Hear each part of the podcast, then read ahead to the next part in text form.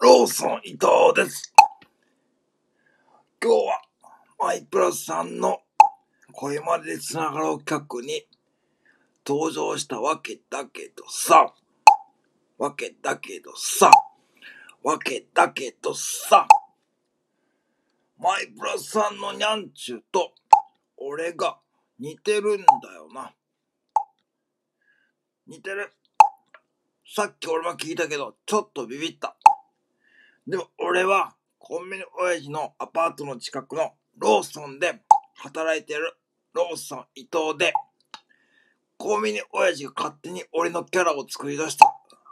それだけの話なんだけど、だからぜひマイプラスさんにも俺のローソン伊藤、俺のローソン伊藤って言い方変だな。